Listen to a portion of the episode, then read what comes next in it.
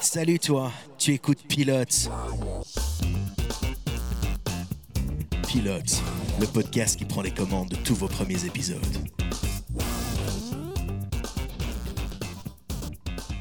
Salut à toi, bienvenue dans Pilote, je suis Jack et comme chaque semaine pour parler série en ma compagnie, je suis accompagné de Mehdi. Eh, salut à tous, euh, c'est Mehdi, comment ça va? Ah bah c'est- ça va, c'est la grande forme. Je sais pas pourquoi j'ai pris euh, cet accent, cette façon de parler. Ouais, mais c'est improbable, c'est la va. première fois. Ça va, ouais. Oh, j'ai envie de changer. Ouais. En, en- en forme? Oui, Ouais. oui, J'ai beaucoup dormi euh, ces trois derniers jours, donc euh, oui. Il y en a qui ont de la chance. je suis éclaté. Dommage. J'allais dire tant mieux, mais non, c'est tant mieux pour moi et dommage pour toi. Je suis rentré du, du concert où je travaillais hier à 2h30 du matin et j'ai regardé la série dont nous allons parler aujourd'hui. Ce Et c'est plutôt hein, comme euh, les, les sondages euh, l'ont indiqué sur, euh, sur Insta, si on avait vraiment pas, pas déconné. Non, ça ne sera pas plus tôt, ça sera plutôt pas ça, ce sera la chute de la maison au cher, je l'ai vu à 2h30 du matin. Le Ah premier ouais. épisode, ouais. Euh, et, bon, je vous en parlerai après, mais j'étais, je savais pas si j'avais bien vu la bonne série. Euh, Mais après, je vous rassure déjà tout de suite, d'emblée. Là. ah, Je- rassure- je- rassure-nous, rassure je les rassure auditeurs. les gens qui ont voté. Bonjour, installez-vous, écoutez Bonjour, bien oui, ce voilà. podcast. Euh, si on n'en parle pas prochainement, j'en ferai une petite capsule. D'accord. Je, je vous rassure, on va en parler de toute façon de plus tôt. On va pas vous laisser sans. sans, Ouais, sans mais moi aussi j'ai envie d'en parler parce que c'est une des séries que j'avais envie de voir en ce moment. capsule. Non, on va essayer de le faire en, en- en écran large. Euh, mais, mais oui, j'avais vraiment envie de le voir aussi. Mais on vous a fait un petit sondage sur Instagram. N'hésitez pas à nous suivre sur les réseaux, plutôt Instagram, Pilote Podcast, c'est là où on est. Et parce qu'on fait des sondages de temps en temps pour que vous puissiez Alors, choisir les si épisodes. on refait ce format-là, il faut glisser du côté euh, où vous voulez, le Ouais. cœur. Parce que certains n'ont pas compris Ouais. Comment vu. ça fonctionnait. Donc, faut glisser vers le côté où vous voulez la série. Pas en se disant, je vais glisser à fond, en me disant, euh, trop cool, euh, je vais pouvoir voter. Et puis en fait, la story d'après, bah, il n'y a pas de vote parce que c'était déjà celle-là. Ouais, ça m'a surpris parce que pourtant dans le sens de lecture il est marqué euh, attention vote t'as l'é- l'écran splitté en deux à gauche une série à droite une série l'option pour glisser à gauche ou à droite ça Mais me en- semble en vrai, moi, je suis plutôt d'accord avec la personne euh, qui nous a parlé. Je ressens pas non plus super. euh, alors que de l'autre, on, on voyait un peu mieux, quoi. Ok, ok, ok. Il y a débat, il y a débat. Il y aura débat sur les séries du jour aussi, sur les news. Euh, D'ailleurs, petit tour du sommaire. Euh, Aujourd'hui, on va vous parler dans les news d'Avatar qui arrive sur Netflix. Pas, la, pas le du film, dernier mètre de l'air. Hein, mais le dernier maître de l'air, effectivement. en live euh. On vous parlera aussi de Young Sheldon qui n'est plus très young. On vous parlera de Terminator qui arrive en série d'animation sur Netflix et des Français qui sont en grève. Mehdi me met une parenthèse pas nouveau. Bah, Voilà. Bah, pour les Français qui nous écoutent, voilà. Désolé, c'est votre réputation, les gars. Mais on vous aime bien quand même. du côté de nos watchlist. Pour ma part, je vais vous parler d'un jeu vidéo pour commencer, Juisante, euh, produit par les studios Dontnod. Et je vous parlerai ensuite du film Midsommar que j'ai découvert cette semaine aussi, avant-hier, euh, fait par, euh, réalisé par Ari Aster en 2019. Euh, de ton côté, Mehdi, toi, Bah, Moi, je en watchlist, tu nous parles de quoi Tsugai et euh, l'animé My Hero Academia. Ok, c'est vrai que tu nous en avais déjà parlé un petit peu de My Hero Academia. Ouais, bah, je, je l'ai Ça continue. Et donc, euh, comme je vous l'ai dit euh, il y a quelques instants, le pilote de cette semaine, ce sera La chute de la maison Usher, The Fall of the House Usher, sur Netflix, qui est sorti il y a quelques semaines maintenant. S'y attaque enfin. Vous avez été euh, quelques-uns quand même nous demander d'en parler dans, sur notre page Instagram. Donc, je vous y invite à nouveau. Abonnez-vous pour interagir avec nous, avec la communauté. Et on co-série ensemble. Et puis après, on en débat dans le podcast, nous. Ouais, Voilà. Et euh, bah, abonnez-vous sur aux plateformes, hein, sur euh, Spotify, euh, Apple Podcast, Google Podcast. et tous les en autres trucs en cast. euh, Voilà. Eh, vous êtes de plus en plus nombreux. Je les vois, les petites stats grimper, Eh oui, les gars. Merci Bah à ouais. vous. Merci. Euh, on attaque l'épisode, Mehdi? Je pense que c'est mieux, ouais. Allez, c'est parti. On démarre avec les news de la semaine.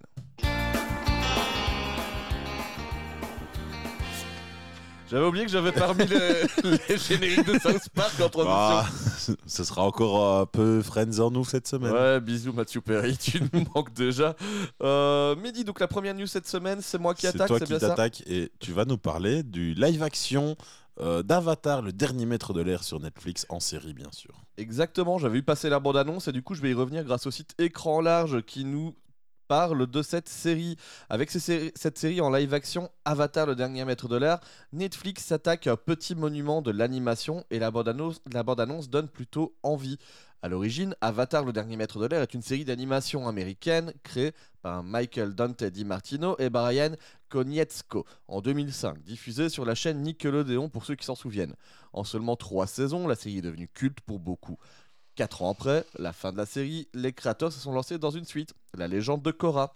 Mais l'univers d'Avatar de Last Airbender est aussi connu pour une adaptation jugée désastreuse réalisée par euh, Mr. Night Shyamalan avec le film Le Dernier Maître de l'Air sorti en 2010. Adapté en prise de vue réelle d'ailleurs de la première saison de la série, le film devait être le premier d'une trilogie qui aurait donc couvert les trois saisons. Le projet de suite a été avorté après les retours catastrophiques. En 2018, Netflix a annoncé travailler sur une nouvelle adaptation et cinq ans plus tard, après avoir découvert les images de la série sur l'univers culte, il est l'heure de découvrir la première bande-annonce d'Avatar le dernier maître de l'air. Alors si tout le monde tremble un peu quand Netflix annonce développer une série en live action adaptée d'un univers qui ne s'y prête pas forcément, comme pour One Piece, certains fans ont tout de même été séduits par la récente adaptation de la plateforme. Après cette première bande-annonce, on imagine que ce sera également le cas pour Avatar le dernier maître de l'air. Évidemment, Netflix a entendu les reproches faits au film de Shyamalan et semble proposer une adaptation plus fidèle à la série d'animation, notamment dans les décors et le casting. Hank, le personnage principal, le dernier maître de l'air en vie, est incarné par le jeune Gordon Cormier. L'eau, la terre, le feu et l'air sont évidemment au cœur de la bande-annonce qui présente les quatre peuples associés aux quatre éléments. On reconnaît d'ailleurs Kyoshi du royaume de la terre, si les quatre peuples vivaient en harmonie, la nation du feu sème désormais la terreur. Contrairement aux autres personnages, Ang, l'avatar, peut maîtriser les quatre éléments. On découvre aussi Katara, apprenti maîtresse de l'eau, et Sokka, son frère, guerrier de la tribu de l'eau. La série, quant à elle, est dirigée par Albert Kim, qui a écrit et produit la série Sleepy Hollow. Au casting, on retrouve notamment Daniel Dae Kim, qui a joué dans Lost, Les Disparus, qui incarne Ozai, le Seigneur du Feu, et Paul Sung Young Lee de The Mandalorian et Ashoka, qui joue le rôle de Hiro, un maître du feu. La bande-annonce révèle aussi que la série sortira sur Netflix le 22 février 2024. Après une première, un premier visionnage, toi Mehdi, je te donne la parole en premier. Mhm. Qu'est-ce que tu en as pensé? On l'a vu juste avant de démarrer cet épisode. Bah, donc moi, pour rappeler un peu le contexte, euh, je vous avais parlé euh, il n'y a pas si longtemps que ça de, justement d'Avatar dans, dans Pilote et que bah, moi j'aimais vraiment bien euh, l'œuvre originale. Et bien ici je suis plutôt confiant suite au, au- visionnage de la bande-annonce en grande partie aussi par le choix du casting qui a pour une fois pas pris un casting très occidental et euh, a plutôt décidé de rester fidèle un peu à, à l'esprit, on va dire, de, de l'œuvre originale, qui est plutôt des, des peuples d'origine euh, asiatique, mais très large. Donc ça peut être autant japonais que chinois, que, que même des, les peuples euh, des, qui- voilà, qui dans les igloos. Je savais que c'est lui que Euh, eux que t'allais chercher. J'ai encore oublié le terme, il me l'a dit tantôt, j'ai bien de me le redire, j'ai déjà plus. Euh, donc, euh, oui, non, c'est c'est franchement très chouette de ce point de vue-là. Euh, je pense que je il dessine ici un, un esprit peut-être un peu plus adulte, Mhm. qui n'est pas plus mal non plus, euh, parce qu'en live action, avoir euh, un esprit très trop enfantin comme le dessin animé de base, parce qu'il faut pas oublier que de base, la, série Avatar, c'est vraiment, oui, comme Jack dit, un cartoon, un dessin animé pour enfants.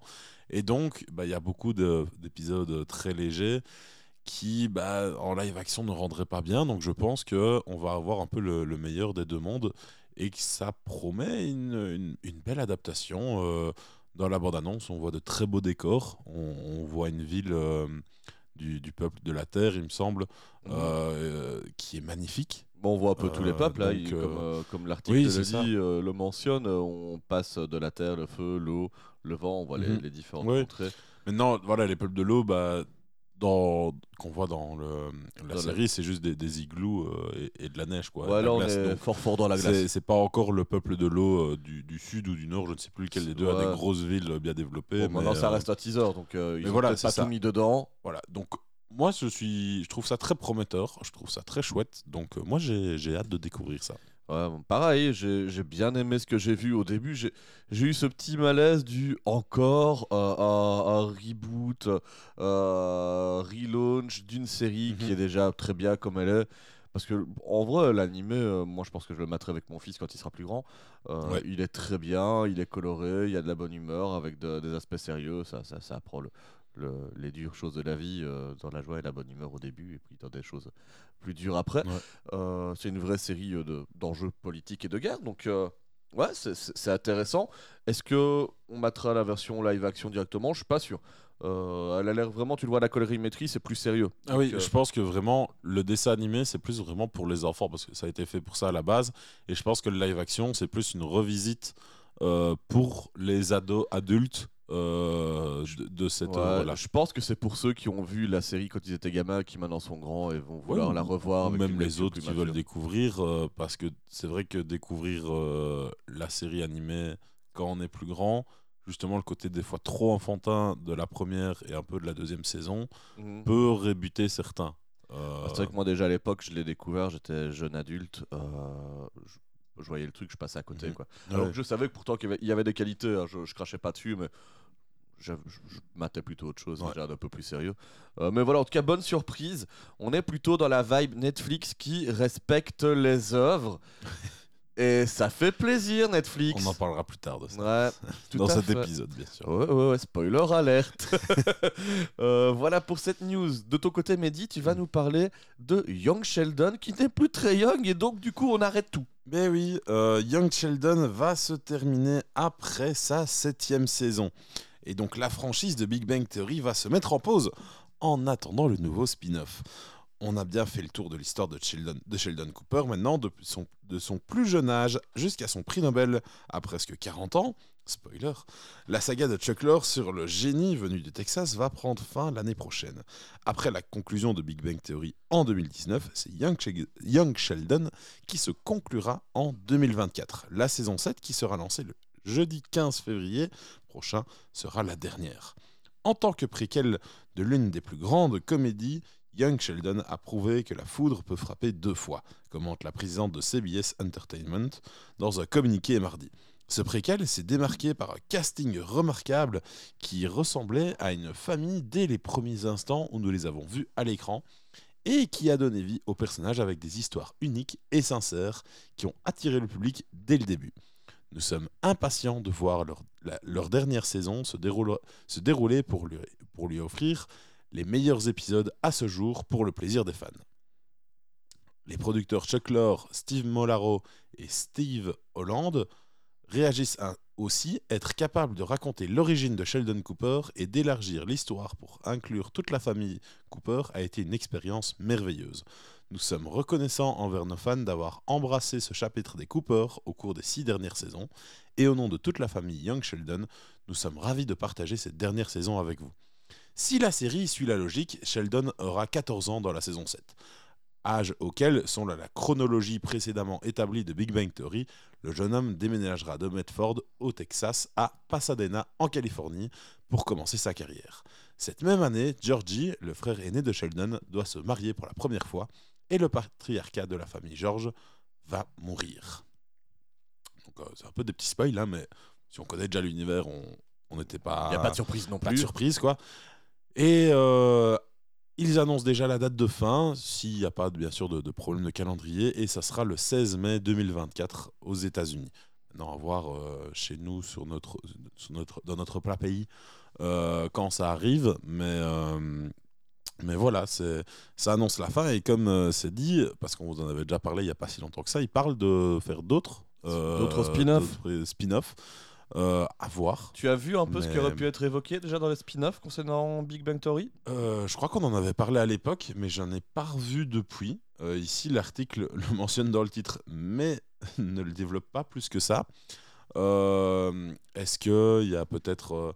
Est-ce qu'on partirait sur d'autres histoires de personnages jeunes ou au contraire des suites Euh, Par exemple, on pourrait parler euh, justement des.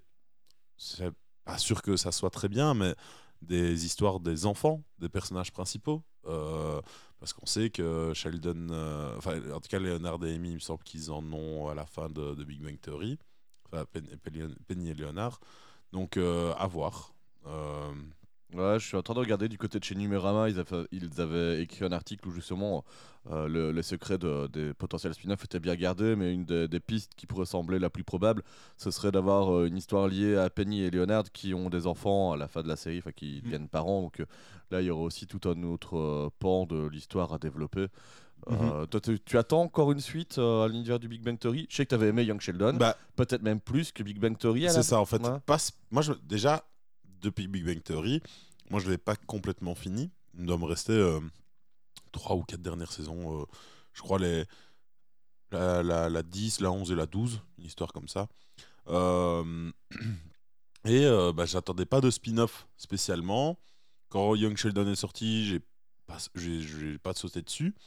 Mais dernièrement, je l'ai découvert. J'ai vu que c'était bien différent de Big Bang Theory, euh, tout en étant euh, un peu ancré dans, l'univers, mais vraiment assez différent parce que contrairement à Big Bang Theory, c'est pas euh, une série sur les l'humour geek, etc.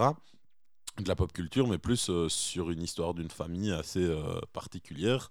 Parce que bah, voilà, Sheldon, c'est quand même un, personnage en lui-même, une mère très, très chrétienne, un frère, un grand frère un peu con, et une jumelle très, très à part aussi, et une grand-mère qui est, qui est aussi très particulière. Donc euh, voilà, moi j'avais vraiment aimé. Est-ce que je veux un spin-off? Hmm, Pas sûr. Surtout pour raconter quoi? C'est plus ça le, le truc. Maintenant, peut-être que si c'est bien fait et qu'encore une fois, peut-être que c'est différent tout en étant dans le même univers, euh, ben, à la limite, je verrais bien. Je, je pense que là, du coup, vu l'œuvre de Young Sheldon, je, je testerai le prochain spin-off, voir ce que ça donne, mais euh, voilà, sans, sans non plus une grande hype. Quoi. C'est- Ouais, tant Quand font- ça arrive, je, je verrai bien, mais euh, je l'attends pas avec impatience. Quoi. Tant qu'ils font pas un spin-off sur Wolowitz plus jeune qui fait du harcèlement sexuel sur des femmes, tout va bien. C'est ça quoi.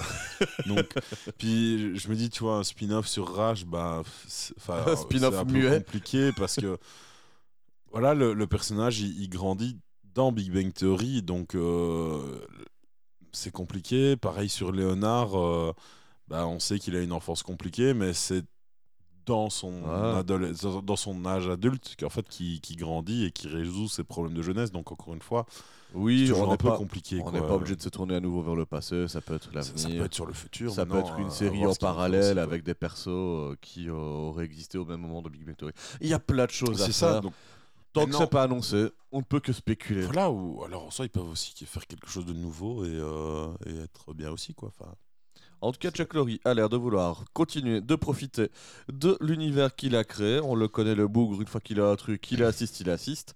et un Et, truc euh, aussi qui, qui, qui commence à dater là maintenant, Ah. qui continue. C'est une transition. Est-ce que tu vas nous parler? Ouais. Ah, c'est une transition. Ouais, t'ai un peu coupé en plus. Ouais. désolé. On va parler de Terminator, oui. on m'a dit. Et oui, qui revient en série du côté Netflix, mais, et c'est là l'originalité de la chose, ça revient en animé. Incroyable. Un teaser vient de sortir pour annoncer l'arrivée d'une série dérivée Terminator sur Netflix et ça s'annonce très surprenant, nous dit écran large à nouveau. En 1984, James, Cameron surprenait le monde avec Terminator, un film de science-fiction à la trique prenante et haletante qui a définitivement propulsé la carrière d'Arnold Schwarzenegger. Ce premier a très bien marché, se concluait sur une fin assez ouverte, transformant inévitablement Terminator en franchise. Terminator 2, le jugement dernier, toujours réalisé par Cameron, a réussi le tour de force de plaire encore plus aux fans. Malheureusement, les suites sont enchaînées, la qualité s'est dégradée au fur et à mesure, et Dark Fate est venu perdre tout le monde en décanonisant toutes les suites sorties après le 2. Clairement, la saga Terminator est devenue un sacré bordel, et alors qu'un Terminator 7 pourrait arriver à cause de Cameron, Netflix semble décider à profiter de la licence. En effet, le géant ON Rouge a sorti un teaser pour annoncer la sortie d'un animé Terminator. Bon, là, le teaser en soi, on n'y voit pas encore grand chose, hormis des logos qui Des bougent en tous logos les en sens. japonais et les plus ça. traductions. Mais, euh, mais Nani me dit, lorsque le teaser commence, une phrase en japonais apparaît à l'écran qui a, tout à- qui a tout de suite de quoi intriguer. La phrase disparaît ensuite au profit de sa traduction dans la langue de Shakespeare. There is no fate, il n'y a pas de destin. Le carton Netflix Anime Series vient alors expliquer la présence du japonais. Un animé Terminator va sortir sur Netflix. Malheureusement, la bande-annonce, comme on vient de vous le dire, ne dévoile aucun visuel, ce qui ne permet pas de se faire un avis sur l'animation. Cette série, très étonnante, devrait permettre à la saga de sortir de sa zone de confort de plusieurs manières. Jusqu'à présent, la saga Terminator n'avait n'avait été exploitée qu'à travers des films en live action ou en comics, mais là c'est encore différent. Il est très excitant d'imaginer que cette franchise pourrait donner en animation japonaise, qui plus est, avec un regard asiatique sur une œuvre américaine. On peut d'ailleurs avoir totalement confiance, puisque d'après la bande-annonce, le studio production IG, à l'origine de des premières saisons de l'Attaque des Titans ou encore de Vinland Saga, est de la partie. Ouais, j'étais justement en train de vérifier ce qu'ils avaient fait. Ils, ont aussi, euh, ils sont aussi derrière euh, Kuroko's Basket, Pokémon Les Origins. C'est des boss. Pas mal de, de bons petits trucs, quoi. Pour terminer, aussi, la saga Terminator n'avait encore jamais été dérivée en série animée, même si la série en prise de vue réelle, Terminator, les chroniques de Sarah Connor, existe. Étant donné que la saga a adopté une structure narrative très répétitive entre les films, on peut se demander quelle histoire pourrait se maintenir en une saison, à moins que la série ne soit pas feuilletonnante. Mais quoi qu'il en soit, voilà enfin un projet qui s'annonce très alléchant. Cette saga en avait bien besoin. Malheureusement, la bande-annonce, du coup, reste très avare en informations. Non seulement on ne voit aucun visuel, mais en plus la date de sortie n'est pas encore connue. Il ne reste plus qu'à attendre d'en savoir plus et se remater en boucle les deux premiers Terminator pour patienter. J'ajouterai à cet article qu'il y a eu des déclinaisons également en jeu vidéo. Ils ont, Oui. ils ont totalement omis ce média dedans, mais euh, il y en a eu avec du bon et souvent du très moins bon. Euh, pareil, c'est souvent des, des grosses licences qui arrivent euh, qu'on exploite pour euh, faire des jeux pas chers en essayant de choper des ventes à Noël. Euh, Mehdi, alors on a aussi maté cette bande-annonce ensemble. Ouais, bah on, on l'a lu plutôt. hein, Oui, on l'a lu. Il n'y a pas grand chose à regarder, quoi. Les logos bougent bien.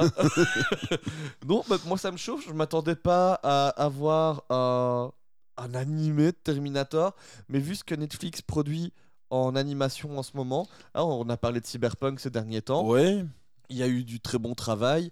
Moi, Ouais, je suis je- quand même assez intéressé. Tu vois, ils ont fait le pas de transformer une franchise manga Mhm. avec One Piece en prise de vue réelle. Pourquoi est-ce qu'ils ne réussiraient pas le pari d'avoir une série, enfin un univers en prise de vue réelle adapté en manga? Bah. Si c'est bien fait, je suis totalement Il- client. Et le studio derrière ça, il m'a donné des frissons à travers tout ce qu'il a créé jusqu'à présent. Donc, euh, Après, c'est pas le studio d'animation non plus, c'est le studio de production. Ouais. Mais voilà, c'est quand même. euh, ça peut être un peu similaire. Moi, ça me fait un peu penser à ce qu'ils avaient déjà fait il y a quelques années avec euh, Castlevania, où euh, bah, c'est de base un jeu vidéo. Et Netflix en a fait une adaptation en Très série correct. animée qui était sympa. Mais non, moi, j'avoue, Terminator, c'est pas. En fait, j'ai jamais regardé. Ouais, c'est pas. mais alors, on est typiquement dans le. C'est pas ta génération. c'est pas ma génération. mais. euh, Toi, puis- c'est Avatar. Moi, c'est Terminator. Voilà. Euh, on n'a pas le même Cameron, quoi. Euh, mais ouais, non, c'est c'est pas c'est pas ma génération, c'est pas ma cam non plus. J'ai jamais trop regardé, donc est-ce que je regarderais peut-être, mais est-ce que ça me hype? Pas du tout. Franchement, ça, j'ai envie de dire, ça m'en touche une sans, sans toucher l'autre. Euh, ça, je suis complètement Ouais. indifférent à ça. Bah écoutez, ça popera peut-être dans les sondages pour choisir une série de ces quatre. Et peut-être si que ça je kifferais. euh, euh, bah, on le regardera. Et Donc C'est on ça. dit, euh, va peut-être se terminer sur Terminator. J'irai peut-être pas jusque là, mais euh, Ouais, je me rends compte que cette, euh, cette punchline est, est bizarre. Bah elle est sortie, voilà. euh, voilà, elle, vaut, elle vaut ce qu'elle vaut. Mais s'il vous plaît, ne faites pas ça chez vous. Ne la prenez pas non plus comme vous voulez. hein. On respecte les animateurs de ce podcast, s'il vous plaît. Mehdi, on va Oui. enchaîner après Terminator. Pour terminer, une dernière news. Euh, les Français sont en grève du coup. Eh oui, bah, bah, pas nouveau, hein, c'est ça. Mais oui, parce qu'en fait, ils étaient un peu jaloux que les Américains euh, volent un peu leur rôle de, de, de grévistes dans, dans le monde du cinéma. Du coup, bah, les techniciens français se sont dit, bah, on va faire pareil. Non, c'est un peu plus compliqué que ça. Donc, alors que la grève historique qui s'est tenue à Hollywood pendant de longues semaines, voire des mois, unissant les scénaristes et les acteurs dans une même lutte, s'est terminée il y a quelques jours. Bah, c'est désormais en France que l'on constate les premiers signes de blocage sur certains tournages de séries à succès, selon Télérama. Depuis le mercredi 15 novembre, des techniciens perturbent une cinquantaine de tournages et réclament une augmentation de salaire. Ils sont directeurs de la photo, monteurs, ingénieurs du son, script, costumiers, maquilleurs, etc. etc. Les tournages de HPI, de Walking Dead, Daryl Dixon, Déter, Terminal ou encore la post-production d'émissions comme Top Chef ou Question pour un champion Ah non, pas de question pour un champion. sont à l'arrêt et le syndicat des professionnels des industries de l'audiovisuel et du cinéma CGT, abrégé en SPIAC CGT, le syndicat national des techniciens et des travailleurs de la production cinématographique et de télévision, abrégé en SNTPTC, et la Confédération française des travailleurs chrétiens, Média Plus, abrégé en CFTC Média Plus, mènent ses premières actions. Le délégué général du SPIAC, Laurent Blois, explique que les techniciens demandent une augmentation des salaires de 20%. Il y a eu des, re- des revalira- euh, hop, il y a eu des revalira- revalorisations, j'y suis arrivé, Bravo de salaire, mais en constante décrochage avec l'inflation. Ça fait des années que l'on tire la sonnette d'alarme. Aujourd'hui, la grogne prend de l'ampleur. Ils n'ont rien à proposer, déclare-t-il en mentionnant la première rencontre des syndicats avec l'Union syndicale de la production audiovisuelle, abrégée en USPA. Des, des abréviations, il y en a dans cet article, hein. mercredi après-midi. On a l'impression de donner de plus en plus et d'être de moins en moins considéré, ajoute Laurent. Ajoutant que depuis la pandémie, la consommation des programmes télé est en hausse et a permis de faire décoller la production des séries. Ce n'est pas ce qu'affirme Stéphane Lebar, délégué syndical de l'USPA. On a fait déjà deux augmentations de salaire rien qu'en 2023 pour un total de 2,5% à 3,5% en fonction des techniciens. Explique-t-il, selon lui, le secteur de la production subit de multiples pressions à cause de l'inflation, des coûts des transports et de l'énergie, ainsi que des diffuseurs qui gèlent les budgets ou les réduisent pour faire des économies. Il affiche néanmoins une volonté de dialogue. Nous entendons les demandes des techniciens, mais l'équation financière ne nous permet pas, pour l'instant, d'y répondre positivement. On ne joue pas le pourrissement, on veut trouver une solution.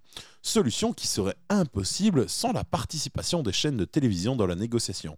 On doit s'assurer qu'elles entendent ce qu'il se passe et qu'elles vont faire un bout du chemin, conclut Stéphane. Après la première rencontre mercredi, les producteurs vont accélérer le processus et vont entamer les négociations avec les syndicats le 5 décembre au lieu de démarrer, au lieu de démarrer qu'en 2024.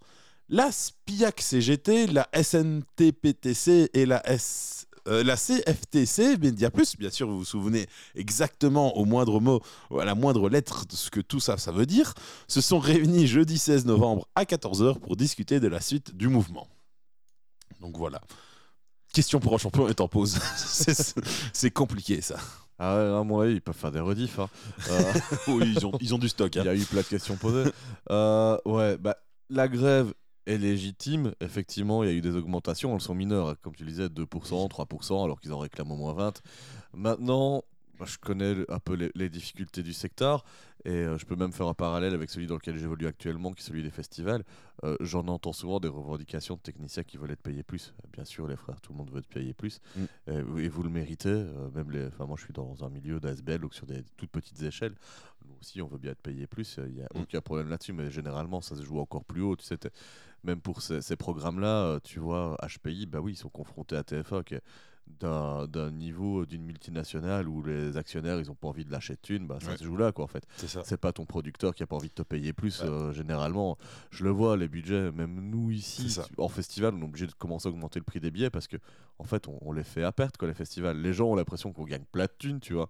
Mais, Mais en fait, les, les coûts, ouais, euh, quand tu vois, euh, bah, ne serait-ce que les coûts pour amener, par exemple, dans un festival, les artistes à ton festival, le coût de l'avion, etc., de Ah. l'essence, etc., ça flambe tellement. ils ont raison, tout les- ça a vraiment augmenté. Tout- Tout, est devenu tellement cher que, bah, en fait, euh, tout doit augmenter, mais Alors, les c'est- salaires aussi. Le problème, c'est que si les chaînes de télé ne payent pas plus pour les programmes, bah, tu sais pas augmenter, quoi. Si tout le reste, sans la masse salariale, déjà augmente, tu peux pas te permettre d'augmenter la marche, la marche salariale Ouais. aussi, quoi.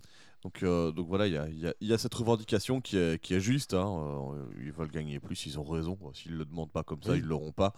Euh, mais effectivement, il y a une réalité qui fait que euh, 20%, c'est peut-être énorme, je sais pas. Est-ce que déjà 2-3%, c'était bien dans les budgets que les, les prods peuvent permettre actuellement? Euh, voilà. Je J'ai pas leur budget exactement, mais je sais comment ça peut flamber sur des, des décisions de production de dernière minute. Tu peux avoir des coûts- surcoûts qui, qui vont dans tous Ah les bah sens. oui. Il n'y a pas budget euh, illimité. Et puis, euh, bah, si ton producteur euh, il rend le budget à la fin de l'année à, à sa chaîne et, qui, et que la chaîne voit Ah, bah vous avez consommé euh, 25% en plus du budget, bon, bah vous êtes viré. Ouais.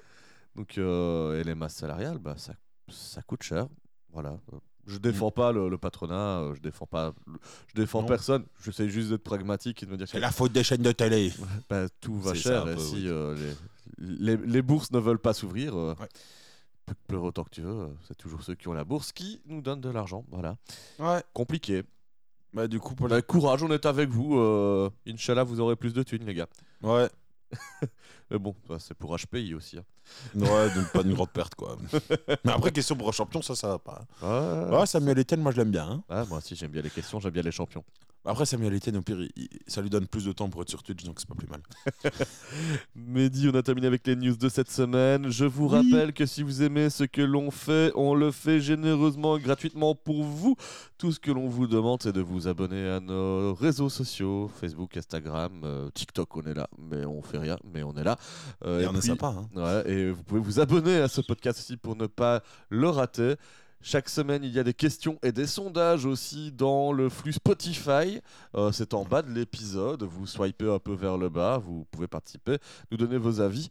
Euh, D'ailleurs, je vais revenir sur les questions euh, qu'on avait posées la semaine dernière concernant euh, la mort de Matthew Perry. Vous étiez quand même quelques-uns à, à ne pas avoir été surpris. Il y a une majorité de personnes qui n'étaient pas trop surpris du décès. Euh, bah oui, c'est vrai qu'il a eu un parcours compliqué, ce bon Matthew Perry. Et, euh, et voilà, mais malgré tout, euh, que ça survienne. Pas la- surpris ne veut pas dire pas triste. Oui, bien sûr. Bah, moi aussi, je n'étais pas. Connaissant le parcours et avoir suivi, en ayant suivi ce qu'il a, ce qu'il a fait à côté, oui, ça allait finir comme ça. Mais, mais c'est toujours trop tôt. C'est toujours trop tôt. Toujours. Mehdi, ce qui n'est pas trop tôt, c'est le moment de passer à la watchlist. Oui. Non, c'est pas Joey, c'est Jack. Mehdi, euh, je me permets de commencer, continue comme ça Oh, vas-y. Allez, je vais te parler d'un jeu vidéo qui m'a régalé cette semaine. Euh, J'ai joué à Jusant, Jusant en fait, parce que c'est un mot français, Oh. euh, fait par le studio Dontnod. Ils ont créé pas mal de jeux plutôt indie, narratifs, euh, notamment Life is Strange, un jeu à épisode où on suit le destin de personnages qui vivent des choses euh, bien, moins bien. Bref, c'est limite de la série télé dans ta manette. Et euh, là, ils proposent un jeu d'escalade, Mehdi. Le jeu, il avait été dévoilé euh, à la Gamescom, je crois, ou au Game Award, je sais plus, à une grosse, un gros événement de jeux vidéo où le teaser était passé et vraiment, le jeu était beau, coloré, on découvrait un univers euh, limite un peu Miyazaki Ghibli, tu vois, Mhm. mais avec une vibes pour les connaisseurs de jeux vidéo à la Shadow of the Colossus, Ico, des jeux vraiment avec une dimension euh, assez importante pour l'univers, le décor, où tu te sens tout petit dedans, et euh, Mhm. toute l'histoire se raconte vraiment par la mise en place de cet univers. Donc là, en quelques images, j'avais déjà été conquis, j'attendais le jeu, et le point positif dans sa sortie, c'est qu'il sortait dans le Game Pass. Et comme j'ai une Xbox et l'abonnement au Game Pass, c'est comme Netflix, Amazon, tout ça. Tu reçois ton jeu. Si tu as l'abonnement, tu le payes pas. J'ai pu essayer le jeu. Et c'est un jeu d'escalade en fait. Ah ouais. Alors tu peux me dire, euh, bon, euh, on va faire de la grimpette. On le fait déjà dans plein d'autres jeux comme Assassin's Creed, c'est ça, tout dire, ça. bah, moi, dans Assassin's Creed, je l'ai fait beaucoup, quoi. Ouais, mais c'est plus compliqué que ça. Compliqué, oui et non. C'est-à-dire que dans un jeu, généralement, maintenant, pour escalader, t'avances, ton personnage il monte. Là, tu dois te servir de tes gâchettes pour gérer la main gauche, la main droite. Et tu gères vraiment la pression de ta main sur les parois rocheuses. Et donc, tu ne grimpes pas comme tu veux en ligne droite. Tu as vraiment des endroits où tu vas choper tes prises, tu vas mettre des mousquetons pour t'accrocher, vraiment. Et où ça pourrait sembler peut-être rébarbatif ou peut-être redondant. Non, tu as vraiment des petites évolutions dans le gameplay au fur et à mesure qui rajoutent des petits éléments euh, comme du vent qui te fait euh, te déplacer dans certains sens. Euh, le- bah, le piolet, tu l'as pas directement au début, tu apprends à l'utiliser, tu fais un peu de Mhm. rappel, ce genre de choses. Et ce qui est bien, c'est que le jeu dure pas trop longtemps. Je l'ai terminé en 5-6 heures. Et euh, là-dedans, bah, le jeu, il prend le temps de te raconter une histoire. D'une manière, comme je vous l'ai dit, bah, environnementale dans un premier temps, parce que vraiment, l'univers dans lequel tu es, euh, tu comprends beaucoup de choses. En fait, tu démarres au pied d'une énorme tour qui est un rocher. Et euh, tu vois que tout autour de toi, bah, c'est des terres un peu à l'abandon, dévastées, caillouteuses, où tu as des bateaux qui sont craquelés au sol, rouillés. Tu vois qu'en fait, il n'y a plus d'eau. Il y a plus d'eau. Et c'est la problématique du jeu, c'est que il y a plus d'eau, les gens ont dû migrer. Et ça, tu vas l'apprendre au fur et à mesure de ton escalade de cette tour. Et donc, palier par palier, tu vas pouvoir découvrir des lettres, euh, des articles, lire un petit peu tout ça et voir que bah, il y a des, oui, des lettres d'adieu, de famille euh, qui se séparent parce qu'il y en a qui croient qu'il vaut mieux partir avant que bah, la soif euh, les guette, d'autres qui euh, sont trop vieux et qui vont rester là. bah oui, dire adieu à leurs proches. C'est assez triste. Euh, c'est des moments de vie aussi que tu peux comprendre en écoutant des coquillages. Parce que tu as ce Roland, tu vois, t'as- bah, l'eau est partie, il Mhm. reste des traces, des sons qui sont pris là-dedans, tu les écoutes, et tu as le bruit de la vie qui est là alors que tu es dans des décors où la vie est totalement absente désormais. Et toi, tu as un petit personnage avec une genre de, de petit animal sur l'épaule, un genre de, de petite bête euh, phosphorescente, et à chaque fois, par étape, tu vas aller souffler dans des éléments pour redonner un peu la vie à l'endroit. Et donc, euh, Mhm. bah, je spoil pas la fin du jeu, mais vraiment, c'est le cycle, le cycle de l'eau qui va renaître, quoi. Et Mhm. c'est assez, assez beau, c'est assez touchant, ça se finit vite. Et je peux dire que quand tu es père de famille et que t'as pas beaucoup de temps pour jouer, te dire qu'en trois soirées tu peux terminer un jeu, c'est très satisfaisant. Surtout que l'histoire est bien.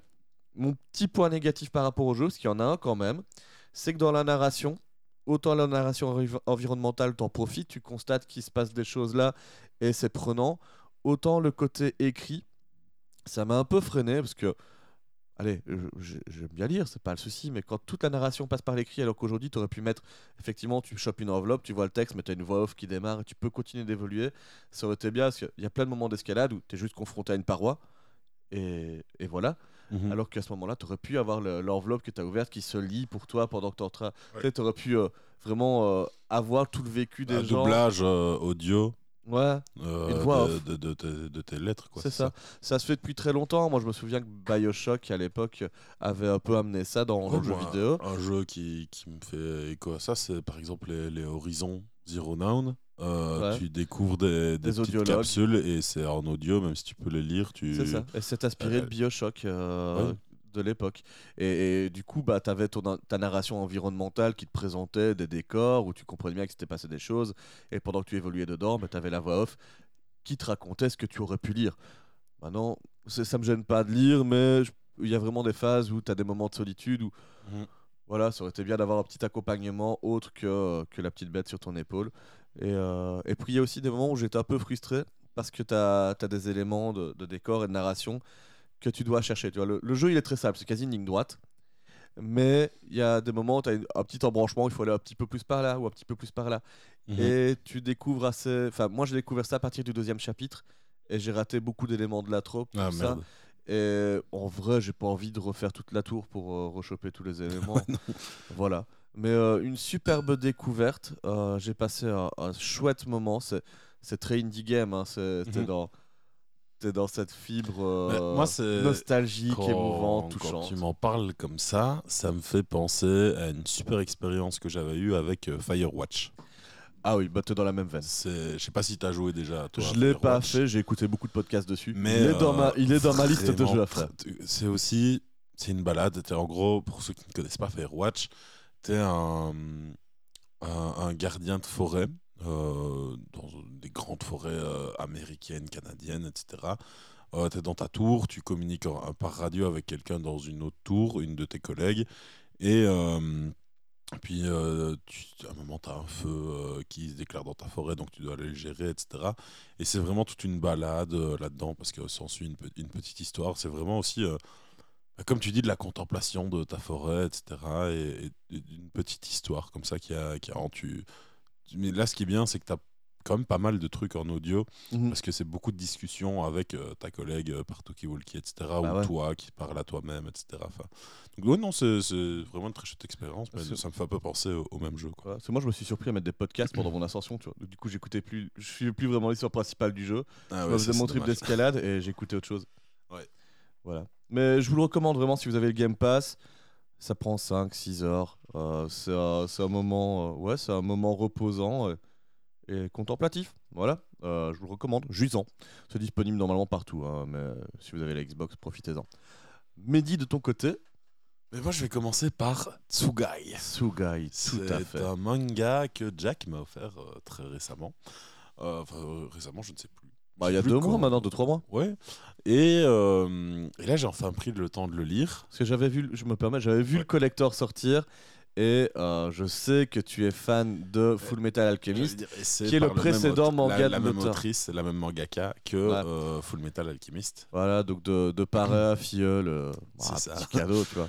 Et donc, Batsugai, de quoi ça parle? Eh bien, on va suivre l'histoire de Yuru, un, un- un jeune euh, chasseur qui, qui vit dans la montagne. euh, euh, on, on est dans un univers bah, un peu fantastique, mais surtout qui. C'est de la fantasy passe, au début. Oui, c'est ça. Qui se passe un peu, un peu comme à la Eragon, quoi. Donc, qui se passe dans, dans, dans un lointain passé, sans technologie. Et, et donc, bah, ce Yuru, il, il part à la chasse et il, il, il aide son village euh, dans, Je dans trouvais de que dans le décor, il y avait un petit côté euh, cité AK, tu vois. Oui, un peu. Un peu, tu un vois. peu. A- AK, AK européen. c'est ça. Et euh, il fait tout pour aussi protéger sa sœur qui doit rester en- enfermée à l'intérieur. euh, on ne sait trop pour quelle raison. Et puis un jour, bah, il y a un oiseau de fer, un dragon de fer, euh, on ne sait pas trop, qui, qui rentre comme ça dans, dans le village. En fait, c'est un Dans le hélicoptère. ciel, ouais. Et donc on, on bah, c'est bizarre en fait, c'est pas la bonne période. Et puis euh, le village se fait attaquer par des hommes armés de fusils modernes. Et donc on fait, il y a un truc qui cloche. Et puis dans les assaillants, il y a deux personnes avec des pouvoirs un peu particuliers. Euh, L'une de ces personnes, c'est une petite fille blonde qui a, euh, qui a le pouvoir de dire croque et hop, euh, bah, il y a comme un être invisible qui croque euh, les, les humains, Ouais. qui se retrouvent coupés en deux. Et en fait, euh, bah, cette personne-là, c'est un... J'ai oublié le terme qu'ils utilisent dans le C'est manga. un manieur de Tsugai. Voilà. Et donc, les Tsugai, c'est des démons, esprits, on ne sait pas trop, qui euh, vont toujours Bon, on, par est dans, on est dans le folklore japonais, hein, C'est euh, les, les spectres du passé, euh, Ouais. les esprits. Et ils vont toujours par paire. C'est un peu leur, leur caractéristique. Et la deuxième personne qui attaque aussi le village, c'est en fait la vraie sœur de Yuru. Du, moins quelqu'un qui se fait passer pour être la, la vraie sœur de, de Yuru. Et euh, voilà, pardon, les- le, les le chercher. Quoi, les Tsugai, c'est un peu des yokai en fait. Oui. C'est le terme pour les, les esprits japonais. C'est ça. Et, euh, et donc, en fait, euh, On, découvre donc Yuru, la, la sœur. Enfin, le... Le- le- on, on découvre que Yuru a en fait euh, une sœur, effectivement, mais que ce n'est pas celle qui le protège depuis des années, mais qu'en fait elle s'est enfuie du village il y a plusieurs années avec ses parents, en laissant Yuru euh, sur place, et que maintenant bah, elle vient le, le rechercher. Quoi. Ouais. Et de ça va s'en suivre toute une histoire, où parce qu'en fait c'est deux jumeaux euh, qui sont... euh, pas une réincarnation, mais qui sont euh, deux jumeaux qui, dire, un un rite du jour et de la nuit. c'est ça. Et donc, bah, plein de clans vont, vont vouloir mettre la main sur eux parce que c'est des êtres très puissants, Ouais. en gros. Et franchement, c'est très sympa. Ouais, je l'ai, je l'ai aussi. Bah, je suis à jour. hein, j'ai lu les deux Oui, premiers tomes.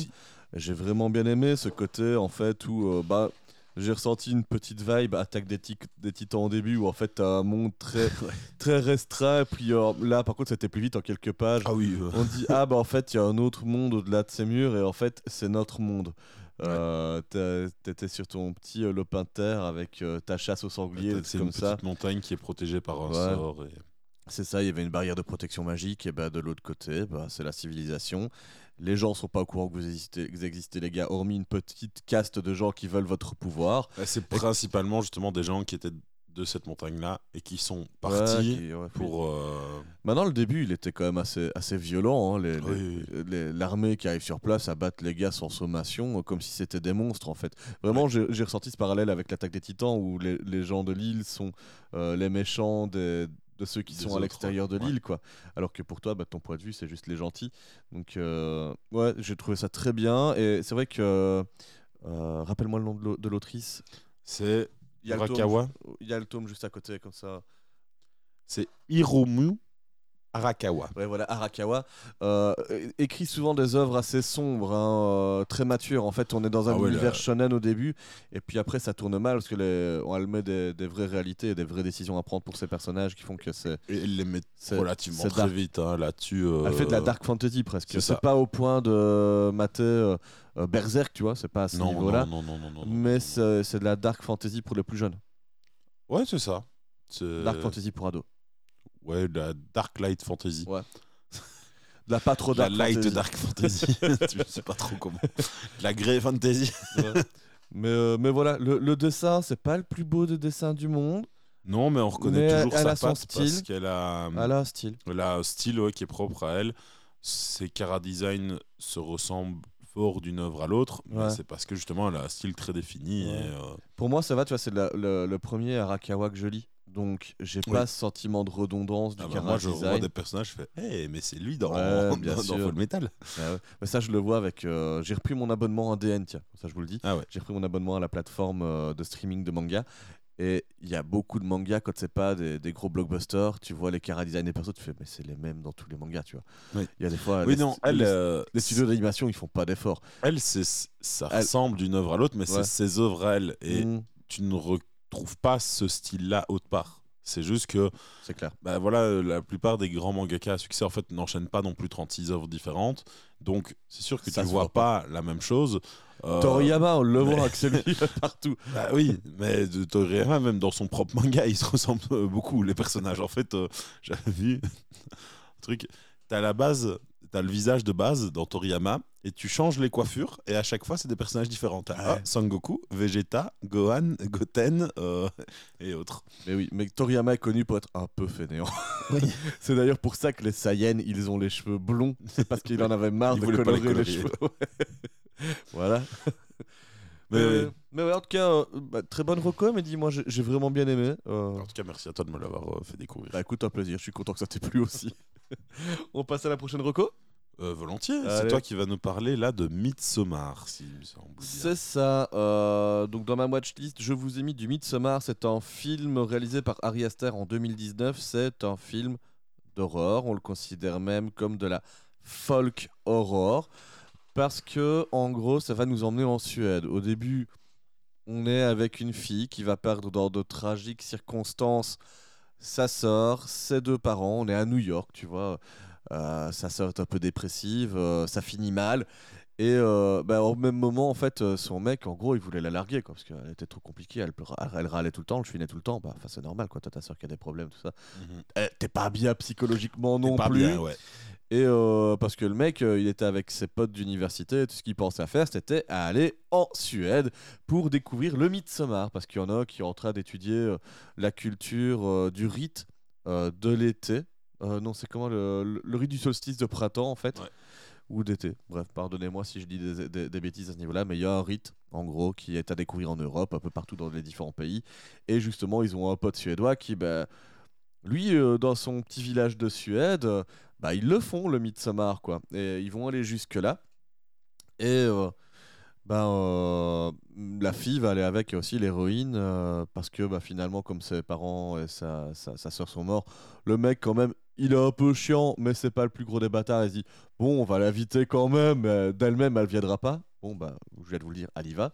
Donc, il se retrouve tout un petit groupe d'Américains, perdus dans la forêt suédoise, à découvrir bah, finalement euh, un petit microcosme de gens habillés en robe blanche qui font des cérémonies pour célébrer une fois tous les 90 ans le cycle de la vie. C'est le, le cycle de l'été, c'est ça. Le solstice de d'été, c'est ça. C'est ça. Et donc, c'est pour fêter le solstice d'été. Ils le font une fois tous les 90 ans. A priori, euh, leur pote suédois les introduit à la communauté. Ça parle en suédois de partout, mais quand même, les gens sont sympas. Ils ont étudié un peu l'anglais pour parler avec les protagonistes principaux.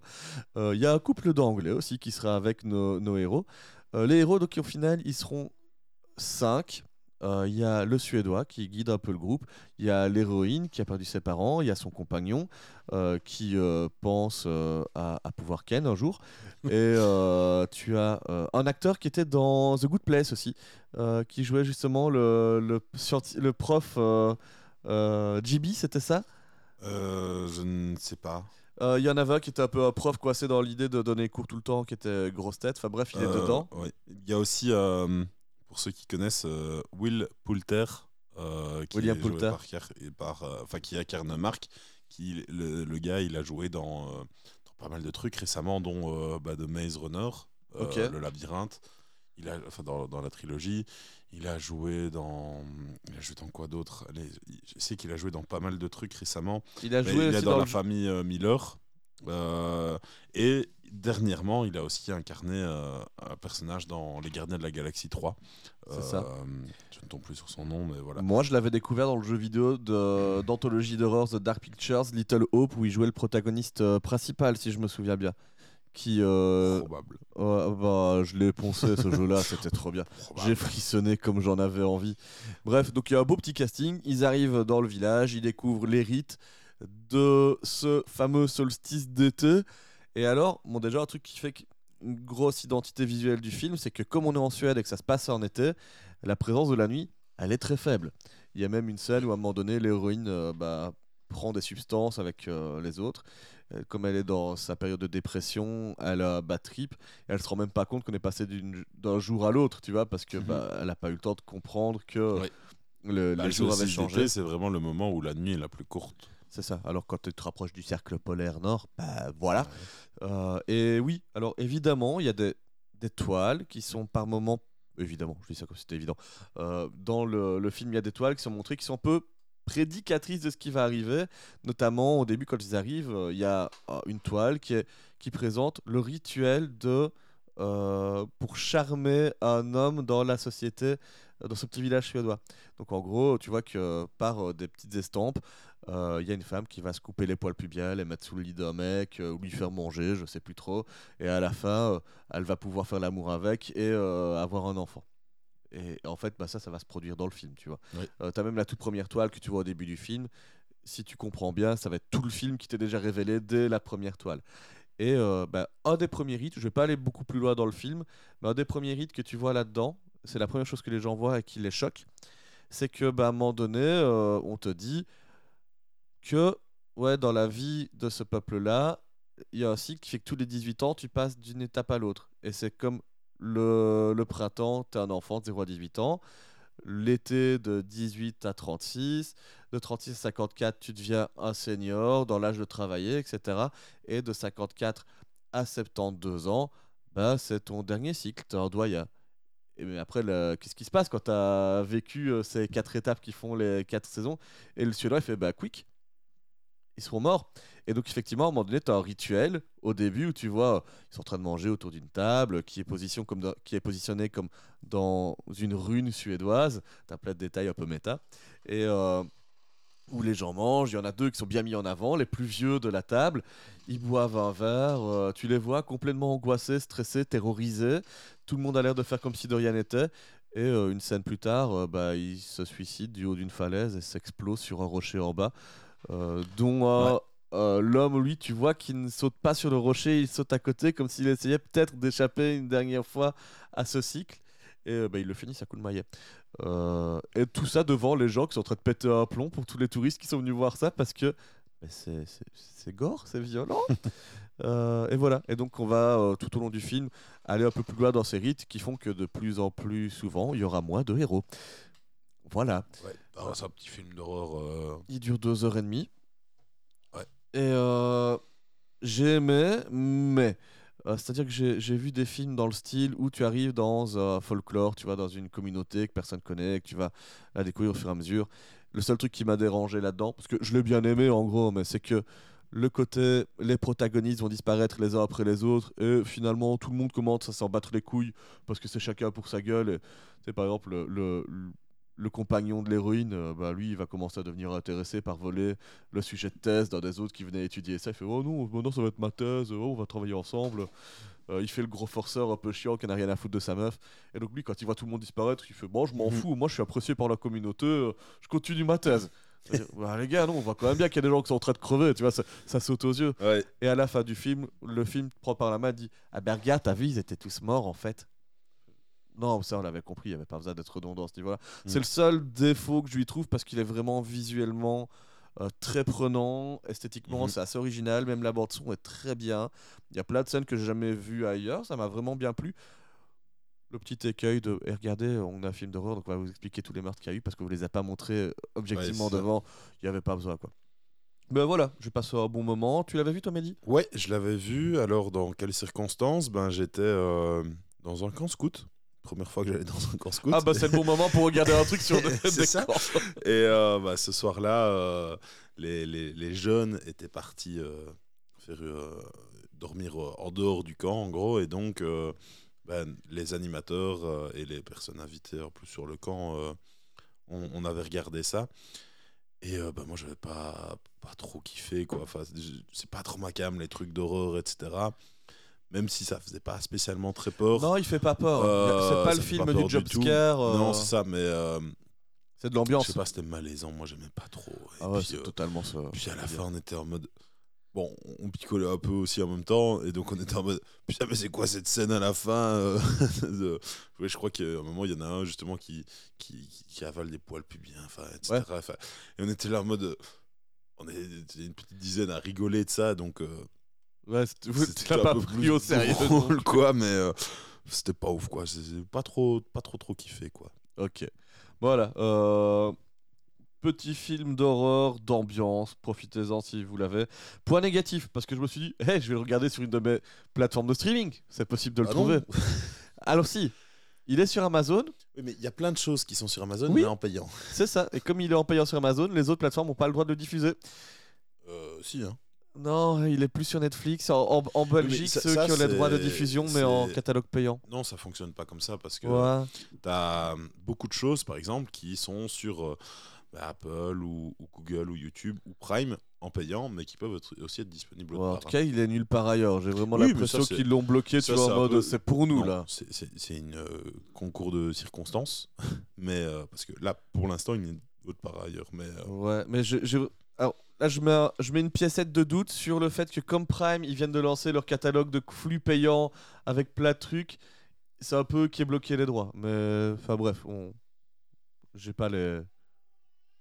J'ai pas les dossiers de, de chez moi, c'est bizarre. Ici, je mets euh, Midsommar et je vois que je peux le voir sur Netflix. Ouais, mais tu vas aller dessus, dire que c'est plus disponible dans ton pays. Mais après, j'ai plus d'abonnement, donc. euh, Mais je l'ai fait le test avant-hier, donc euh, je suis très au fait de mon expérience utilisateur. c'est vrai, certes. Donc voilà, Midsommar, c'est dispo nulle part, sauf sur Amazon, en payant. Sinon, bah, j'ai utilisé la magie d'Internet. Ouais, Voilà, ça existe toujours. c'est fou, c'est fou. hein. Mehdi, est-ce que tu as utilisé la magie d'Internet pour regarder My Hero Academia? Complètement. euh, ben oui, donc euh, je sais plus où j'en étais quand je vous en avais parlé la dernière fois. Mais bah, là, je suis presque à jour dans l'animé. Donc j'ai regardé 5 saisons et demie en gros. Je suis à la moitié de la saison 6.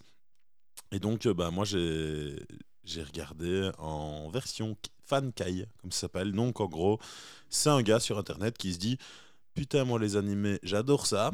Sauf qu'en fait, sur un épisode de 20 minutes, euh, où en fait, il y a d'abord une à deux minutes de rappel de l'épisode précédent, puis un générique de une à deux minutes, puis encore des fois une ou deux minutes de. Bah, en fait, on te rappelle euh, encore des choses qui s'étaient passées avant. Euh, puis tu as du nouveau contenu. Et puis, tu as encore deux minutes, euh, voire plus, de générique de fin, avec des fois même un preview, enfin, un preview de l'épisode prochain. Bah, en fait, sur ton épisode de 20 minutes, bah, tu as entre 10 et 15 minutes max de nouveau contenu. Et c'est chiant de se taper à chaque fois ces 5 à 10 minutes d'ancien contenu. Et, et donc, bah, il se dit, euh, bah, vas-y, moi je vais rassembler plusieurs épisodes en un seul euh, film, plus ou moins, souvent des mini-arcs. euh, et, euh, et ça va très bien fonctionner, et ça fonctionne très bien. quoi. Donc tu lances ton petit épisode, il dure entre 40 minutes pour les plus courts, quand c'est vraiment des, arcs euh, qui sont, qui sont finis assez, assez rapidement, qui sont assez courts. Et euh, ça peut aller jusqu'à 2 heures, 2 heures et demie euh, max pour un épisode. Si vraiment l'arc est trop long, bah, alors il va aussi le diviser en deux parties. Mais ça te permet sur bah, 2 heures de visionnage de ne te farcir qu'une seule fois chaque scène et une seule fois chaque générique aussi. Parce que bah oui, à chaque fois, c'est ça arrive souvent. Donc euh, là, j'ai vraiment passé un très bon moment à, me refaire euh, les, les My Hero Academia. Donc, euh, pour rappel, on va suivre l'histoire de Iz- Izuku Midoriya, qui est un personnage qui naît sans pouvoir dans un monde où 80% de la population a un super pouvoir. Et bizarrement, son rêve dans la vie. C'est de devenir un super-héros. Voilà. Et en plus, il idolâtre le super-héros numéro 1, qui est All Might, un super-héros trop fort, qui est super fort en combat, qui sauve tout le monde, etc. Le might. Et euh, sauf que ben, un jour, il va rencontrer All Might et il va lui proposer euh, de lui donner son pouvoir. Parce qu'en fait, euh, All Might, il a un pouvoir particulier qui en fait se transmet de héros en héros Eh ben là aussi, il faut manger des poils. et qui s'appelle euh, c'est ça il s'appelle One for All. Et euh, et donc il lui transmet en, en gros il doit avaler une partie de son ADN et euh, le, détenteur du pouvoir d'origine doit avoir cette volonté de lui transmettre. Et donc bah lui il lui donne un, un de ses cheveux et puis après il il l'entraîne pour qu'il puisse rentrer dans l'académie de super-héros UE, UI, je sais jamais trop comment le prononcer. Euh, et euh, sauf que ben, il y a un petit problème, c'est que notre cher Izuku, bah, son corps il n'est pas prévu pour euh, son super pouvoir qui est de accumuler une force énorme. Et donc bah, quand il l'utilise, il se pète le bras ou la jambe, enfin la partie du corps parce qu'il est Il va Parfait. falloir renforcer tout ça. et donc, bah, dans son aventure, il va se renforcer, etc., apprendre à renforcer son corps, mais peut-être Débloquer aussi des à, pouvoirs. à euh, minimi- à diminuer la puissance demandée pour euh, que son corps puisse la oui, supporter. qu'il donne des coups à, à 10%, 20%, 120%. Et, et donc, bah, c'est trop bien. Euh, moi, ce que j'a- j'adore vraiment dans cette œuvre, c'est euh, la, la, la diversité de tous les pouvoirs et des fois la, les, les- parties complexes où alors il, il donne un pouvoir de base de dire euh, il y a un personnage qui dit bah voilà moi en fait euh, c'est euh, il est intangible par moment donc les choses peuvent le traverser etc on ne sait pas le toucher s'il le désire. Sauf que bah, on explique qu'en fait c'est un peu plus compliqué que ça. C'est il doit décider quand est-ce qu'il l'active comment mais il peut traverser les murs mais en fait pour traverser un mur ben, il doit se mettre en face du mur désactiver euh, tout, tout son corps sauf le pied droit, passer tout sauf le pied droit de l'autre côté du mur, réactiver de l'autre côté pour être sur la terre ferme. Et puis, C'est pas facile d'être un super-héros. c'est- ce qui est bien, c'est qu'il donne des pouvoirs de base classiques, mais tout en expliquant la complexité du pouvoir et la façon de l'optimiser euh, pour le rendre euh, chouette et, et très, très compétent. Tout en développant aussi des, les, les personnages entre eux, leurs relations, les, les, les vilains aussi sont très développés. Moi, j'ai trouvé qu'il y a des moments, enfin, j'ai pas vu la version Kai, du coup, moi j'ai vu la version Oui. euh, full, euh, full complète. Euh, Il y a des moments où ça se perd quand même un peu. Il y a des arcs où tu te dis vraiment, waouh, ce personnage est bien développé, c'est un vrai bon méchant. Puis il y a d'autres où on revient plutôt sur la classe où euh, ils font des trucs fais, Oui, bon, bah, après, c'est aussi un peu le, le principe de, de- d'école de super-héros. Ouais. C'est que, oui, il y a des arcs euh, plus classiques, mais souvent ils sont beaucoup plus courts. Quoi. Parce que, en fait, les, les moments serious business et où la narration euh, fait avancer l'histoire sont tellement forts dans ce manga. Ouais, ouais. que les moments un peu plus euh, euh, slice of life, etc. Mhm. ils sont là, tu vois qu'ils essaient de développer des personnages secondaires, mais en vrai, tu t'en fous parce qu'ils apparaissent même pas trop dans les événements importants, quoi. Donc, euh, à la limite, je trouve que tous les méchants étaient beaucoup plus développés que les gentils. Il y a quelques Bah, gentils il qui y a- sont bien développés. Il y a toute une saga qui, qui s'appelle même du coup My Villain Academia, où c'est euh, des arcs euh, en fait, qui sont consacrés au développement des, des méchants entre eux, leur, euh, leur alliance entre méchants, etc. Leur, il y a deux, trois groupes de méchants qui à un moment s'allient, etc. Voir comment est-ce qu'ils s'allient. En fait, au début, ils s'affrontent entre eux, puis au final, ils, ils finissent par s'allier parce qu'il y a des groupes qui gagnent, et, tout en laissant les autres en vie, etc. Donc euh, C'est ça. Voilà, moi je, franchement c'est une œuvre que j'adore. Ouais, et j'aime beaucoup je vais, euh, bah, quand j'ai terminé la saison 6, bah, je me remettrai au manga pour euh, me remettre Pour, à jour. ouais, pour partir à, à l'aventure, de l'avant. Voilà, Ok. Ouais, bah cool, My Hero Academia. Moi aussi, j'aime bien. J'aime beaucoup. Bah, voilà. Maintenant on va vous parler de la chute de la maison Usher. Allez, on passe à la suite. Ça va trop bien avec le thème de la série de cette semaine. c'est absolument pas la même ambiance, c'est fou, mais ça vient de se produire. Euh, du coup, La chute de la maison Usher, c'est disponible sur Netflix actuellement, et je vais juste vous lancer le... Bah pas le générique, parce qu'il n'y a pas de générique dans La chute de la maison Usher, mais il y a une chanson d'intro, Et euh, bah, je vais vous la mettre en fond pour commencer à vous raconter ce premier épisode. Mehdi, comme tu le sais, je démarre la narration et si jamais tu veux intervenir, n'hésite pas. Pas de problème. Ça va. La chute de la maison Usher s'ouvre sur quelques flashbacks avec un corbeau noir, une femme bizarre et puis des funérailles. Ces funérailles nous présentent la famille Usher, enfin ce qu'il en reste car six des enfants sont décédés et il nous reste Roderick Usher, le patriarche de la famille, dans euh, bah, plus la force de l'âge. Il a ouais, 70 une septantaine d'années. Euh, il a une de ses petites filles derrière lui, euh, une autre dame à côté. Euh, on comprendra que c'est sa sœur. Sa femme est aussi là, mais tous ses enfants sont morts. D'ailleurs, dans cette église où les funérailles ont lieu, il n'a de cesse de se retourner car on dirait qu'il y a un esprit qui l'observe avec un masque de la peste, une drôle de femme. Pendant ce temps, eh ben, la police, elle, mène son enquête sur ces meurtres. On va découvrir le personnage euh, de euh, c'est le l'enquêteur Pim, euh, non pardon, Auguste Dupin. Pim, c'est c'est l'avocat. C'est l'avocat. On découvre le personnage d'Auguste Dupin, qui est procureur, qui mène l'enquête sur les affaires euh, bah, en fait, de corruption, euh, de malversation de la famille Usher. Parce qu'il faut le savoir, la famille Usher est un peu la famille la plus forte du monde. Ils ont tout l'argent du monde. Ils ont créé des produits pharmaceutiques un peu controversés qui rendent les gens addicts. Et lui, il a envie de faire s'arrêter tout ça. Bon, il n'a jamais réussi à mettre derrière les barreaux la famille Usher. En plus, maintenant, ils sont quasi tous morts. On n'a pas trouvé de preuve que le, le père était derrière tout ça. Mais il va avoir la proposition d'un rendez-vous par Roderick Usher. Il est invité à le rejoindre dans la maison de famille des Usher. On arrive dans une petite ville le soir, tard, et euh, la maison est délabrée. Elle est miteuse. On est à la limite dans la maison de la famille Adams qui aurait vécu les derniers jours de la famille Adams. Et dedans, on retrouve au coin du feu Roderick Usher en train de boire un bon vieux cognac dans une flasque qui vaut euh, des milliers de dollars et il est assis sur le fait que finalement Une gorgée, c'est genre deux, Deux ans de salaire. euh. ils assistent fort là-dessus. Monsieur le détective, enfin monsieur le procureur du pas, prenez une gorgée de cognac. Il refuse parce que jamais pendant le service.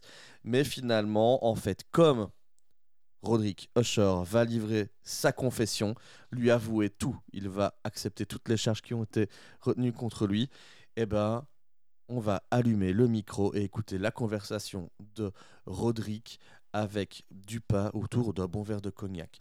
Et cette conversation, cet échange, il va nous amener d'abord dans les années 50, en 1953. Roderick Usher avant de parler du décès de tous ses enfants, du mystère qui plane sur sa famille, revenir sur leurs origines. En 1953, euh, la famille Usher, c'était une famille de, de pauvres, ils étaient prolétaires.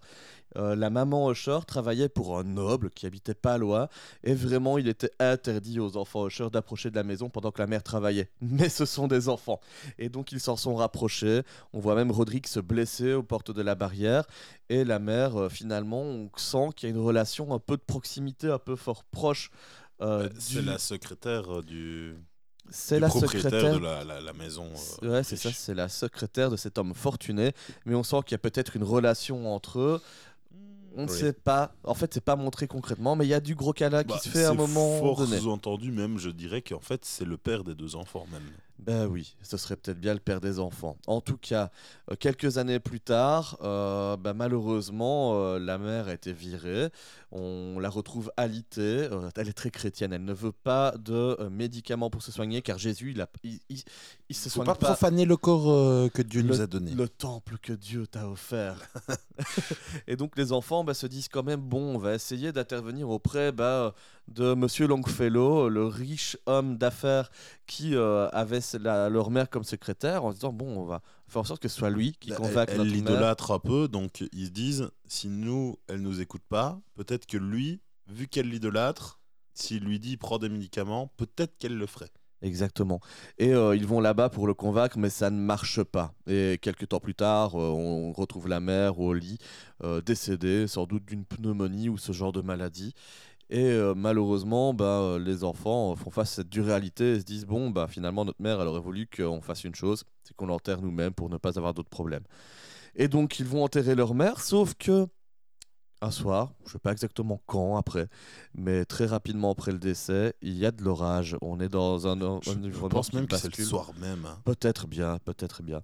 Et l'environnement bascule, il fait sombre, on, on a peur. Et en fait, le fils Usher, Roderick, voit que de l'autre côté de la fenêtre, la foudre a frappé le sol et que le cercueil est vide. Les enfants vont dehors, constatent en fait même de, peur que la mère n'est plus dedans et vraiment qu'elle serait rentrée dans la maison.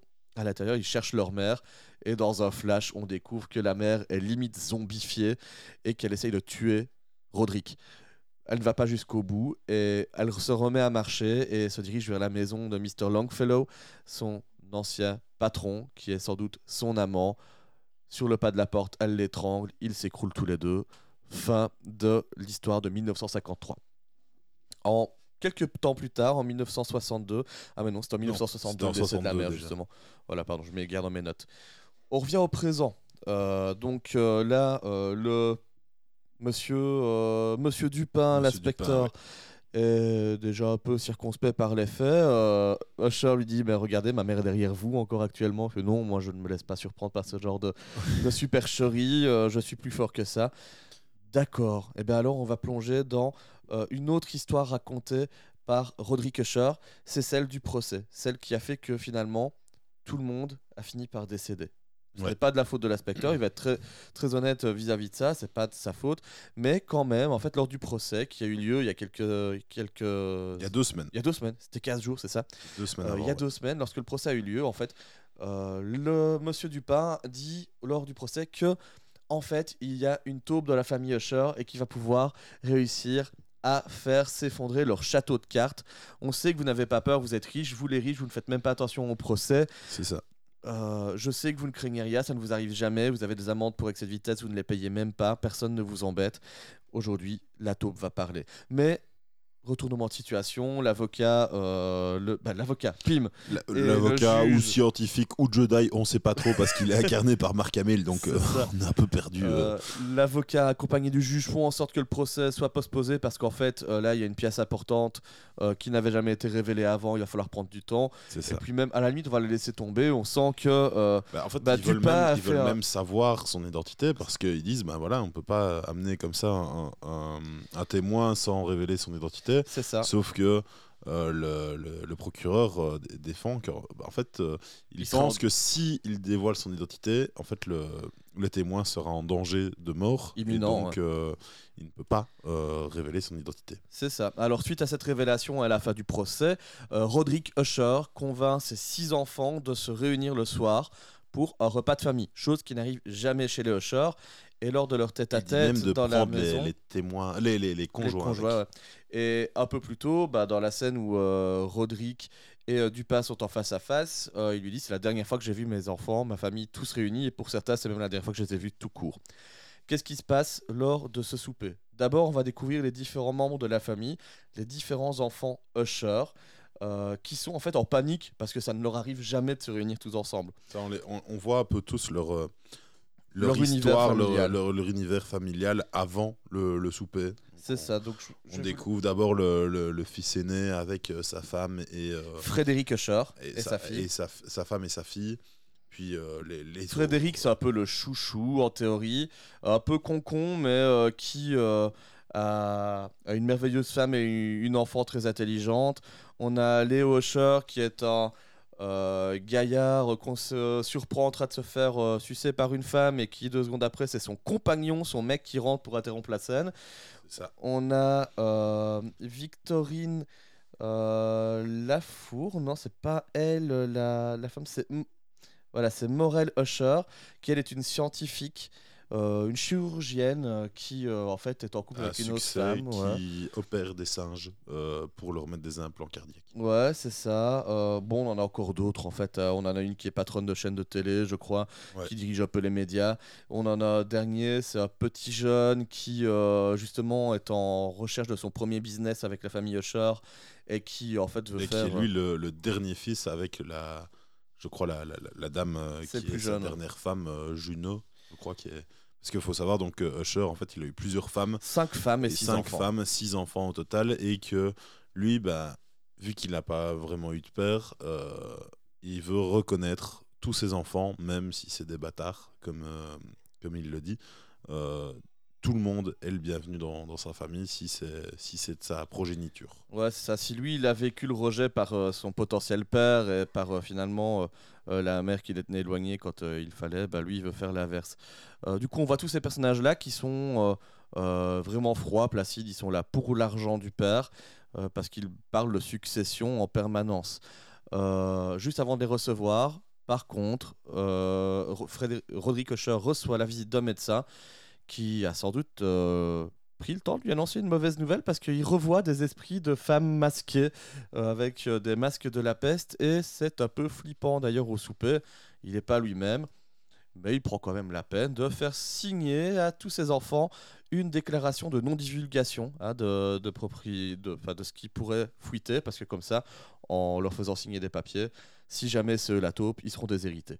Euh, vu que c'est l'enjeu de tout le monde d'avoir Et cet héritage, Il met même, il met même carrément une, euh, Une prime. une prime sur la tête de la taupe en disant bah voilà, la personne qui me trouve la taupe, je lui offre, je crois, 3 millions. ou je sais plus quoi. 50 millions de 50 dollars. millions, carrément. 50 millions de dollars. Et en fait, c'est un peu de là, finalement, qu'on comprend que tous les problèmes de la famille Usher vont euh, bah, démarrer. C'est parce que le patriarche a décidé de mettre une prime sur son fils, sa fille, qui serait la potentielle taupe de la famille. ou leur conjoint en soi. euh, C'est ça, peu pas encore, on ne sait pas encore exactement qui, qui, qui est, qui est la taupe. Exactement. Euh, un peu plus tard, on revient à ce face-à-face entre euh, le l'inspecteur et Monsieur Usher. Et il nous dit que, bah oui, en fait, euh, dans les années 70, il s'est passé d'autres choses. Ok, nouveau flashback. Là, on est le soir du Nouvel An. On retrouve euh, euh, Usher avec sa sœur. C'est vrai que je suis passé vraiment à côté de la sœur, mais il a une sœur et les liens sont très, sont très euh, fraternels. Ils sont le soir du Nouvel Peut-être An. même un peu plus que fraternel, on dirait Peut-être un moment, peu hein. plus. Ils sont habillés en tenue de soirée, en personnage d'époque, parce qu'en fait, ils étaient à un bal du Nouvel An, a priori, mais oh, la soirée ne leur a pas plu, ils viennent plutôt boire un verre dans un, dans un café du coin. Et en fait, bon, il y a une dame qui les reçoit, qui est un peu sympa. On comprend que c'est la même dame qu'on a vue dans un flashback avec un masque de peste. Tiens, c'est bizarre. Et là, en fait, eux, a priori, ils auraient fouillé une scène de crime. Est-ce qu'ils auraient tué quelqu'un? En tout cas, il y a quelque chose de bizarre qui fait que c'est ce soir-là qu'en fait, ils ont pris les rênes de euh, l'entreprise Usher. Et en tout cas, ils veulent avoir une couverture. Et ils vont passer la soirée avec cette dame qui, autour d'un verre, leur prédit que c'est ce soir que leur destin va basculer. Ah, chose assez bizarre, voilà, il y a du mystère qui plane et l'épisode va se terminer sur un retour aux funérailles ou à la sortie de l'église, suite à avoir vu encore des femmes à masque de peste, euh, ses enfants morts sur un balcon, euh, avoir plein de flashs, il est complètement désorienté, il ressort, il veut rentrer sous les flashs des photographes dans sa limousine et là il y a un jumpscare avec une genre de bouffon dégueulasse qui lui fait peur et il a une sorte d'AVC, il s'écroule au sol, fin du premier épisode de la chute de la maison Usher. Mehdi, j'aimerais bien avoir ton avis là-dessus. Euh, Moi, comme on en a parlé plus tôt dans l'épisode, moi, tout ce qui est horreur, etc., c'est pas du tout ma cam. Et euh, d'ailleurs, il y a un moment, euh, le, moment où ils enterrent la, mère, etc., et que comprend que c'est un peu bizarre, le, le moment où elle reviendrait potentiellement à la vie, euh, bah, moi, j'ai pas du tout aimé ça. Alors, c'était bien fait, etc., mais moi, je n'aime pas ça. j'étais pas bien, en fait. J'étais dans mon lit, en train de regarder la, série, et j'étais vraiment pas bien. J'aimais pas trop. Euh, et donc, j'ai envie de dire un peu tout ce côté horreur qu'il y a euh, par moment, voire euh, au, global dans, cette série, ben, moi, je n'aime pas trop. Mais pas parce que c'est pas bien fait, juste parce que moi, ce n'est pas ce que j'aime. Par contre, euh, le côté euh, mystère de famille, qui est la taupe, euh, comment les enfants sont morts, etc. Ben moi, ça, ça me fait bien kiffer. J'ai eu un peu un, souvenir, un, flash un peu. Ça m'a fait penser à la, le film À couteau tiré, avec Daniel Craig et Chris Evans, entre autres. Euh, qui est aussi un peu tout un mystère euh, de famille, comme ça on doit trouver qui est l'assassin du, grand-père. Et, euh, Et ça, moi, ça me fait kiffer. Donc, au global, je suis sur un ouais, je sais pas, mais ce côté familial me fait, ce, côté mystère, etc. et familial me fait envie de me dire, vas-y, si en vrai, en, en une saison de 8 épisodes, il me semble, on a euh, l'intégrale de l'histoire, que la série elle est conclue, etc. Bah moi, euh, je pourrais me dire euh, de, de, me, de, me faire c'est c'est la saison quoi, et de, regarder tout.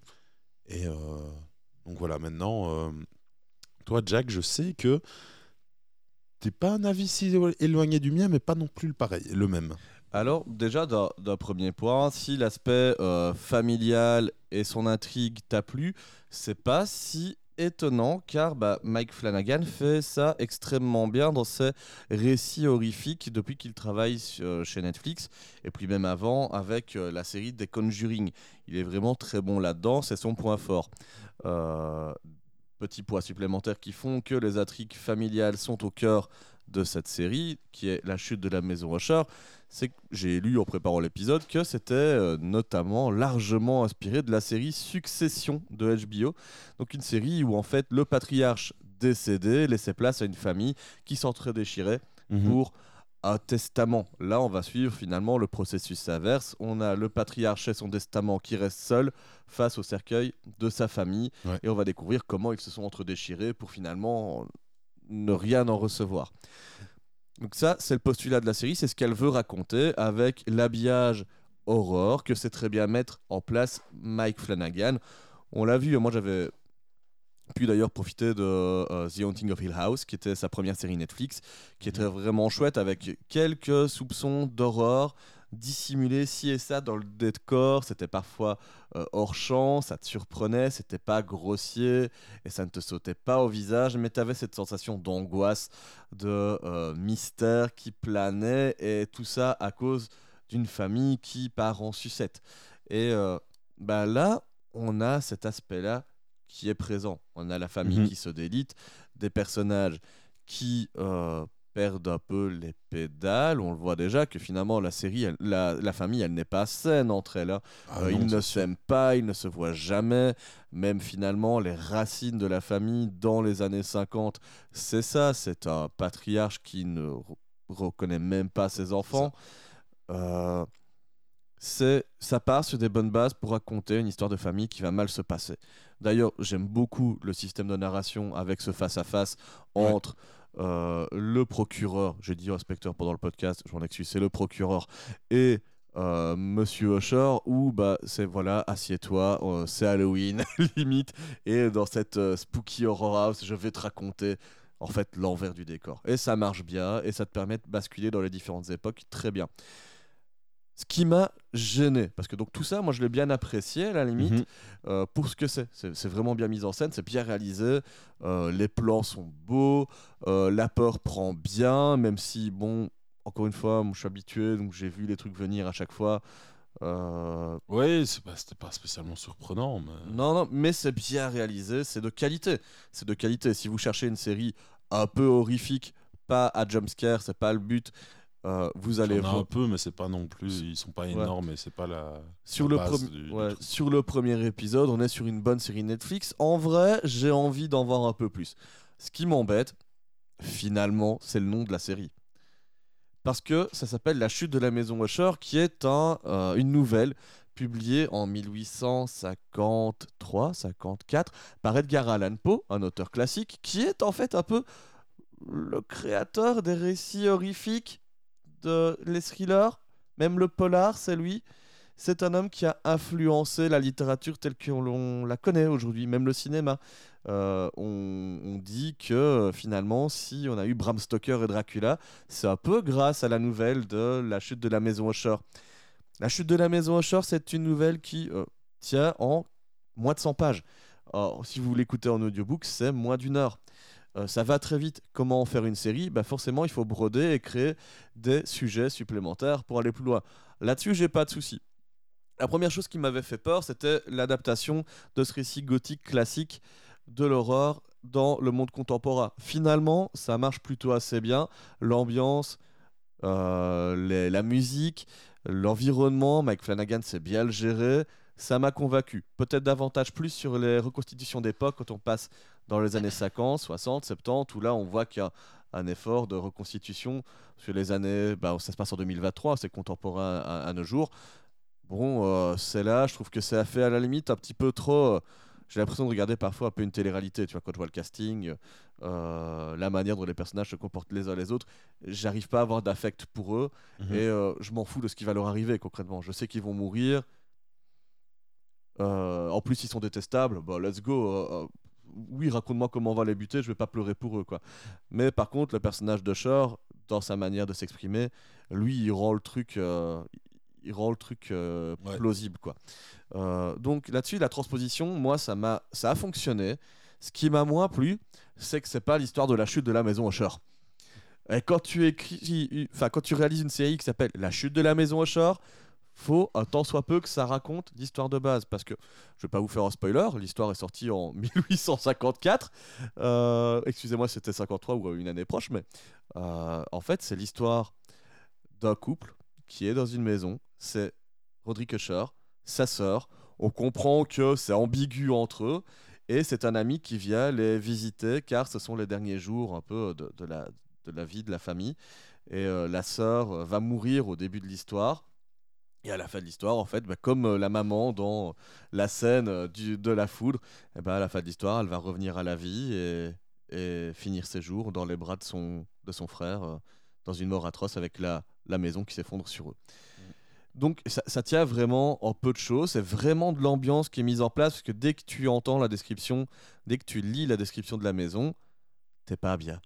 Et là, bah, en fait, je pense que dans les thématiques qui sont abordées par l'ouvrage, déjà, bon, l'histoire, ça, comme on vous l'a raconté, vous comprenez bien que c'est pas la même chose. Il y a bien euh, Roderick Usher, sa sœur qui sont là. Pour le reste, tout est inventé. Mais pour les thématiques, la chute de la maison Usher, ça parle de consanguinité, ça parle d'inceste, ça parle de la vie après la mort, ça parle de spiritualité, ça lance l'univers de l'horreur en littérature. Tout ça, on le retrouve pas, quoi. Euh, en tout cas, pas dans le premier épisode, ça viendra peut-être après, mais euh, ça devrait être la thématique centrale. Et effectivement, euh, la relation avec la sœur est très. Ils sont très proches. Mais en même temps, non, le sujet, c'est l'héritage, c'est les familles recomposées, c'est être une grosse société aux, Éta- aux États-Unis, dans le monde et l'impact que ça a. C'est pas du tout les sujets de base de l'œuvre originale. Et euh, là-dessus, bah, moi, ça me choque un peu, quoi, parce que si on me dit je fais une série sur la chute de la maison Usher, Mhm. c'est ça que je viens voir. C'est comme si on te faisait un nouvel, euh, un nouvel, euh, un nouvel, un nouveau film Harry Potter et qu'en fait tu voyais Spider-Man en train de bondir d'une toile à l'autre. Ouais, mais en fait, euh, à un moment donné, on fera une ref à Harry Potter, t'inquiète. Parce que ça, par contre, c'est le festival des refs. Euh, en fait, si t'as pas lu les livres, il y a certainement plein de trucs que t'as pas vus qui en fait sont des noms de livres, des personnages qui font partie d'autres histoires de Usher, enfin de, de Edgar Allan Poe. Et l'auteur le dit oui, en fait, j'avais envie d'un peu tout mettre. Mais il a tout mis et rien mis à la fois. C'est-à-dire que oui, il cite des choses, mais le fond, le contenu est pas là. Et donc, si tu aimes l'œuvre originale, waouh, qu'est-ce que t'es déçu, quoi.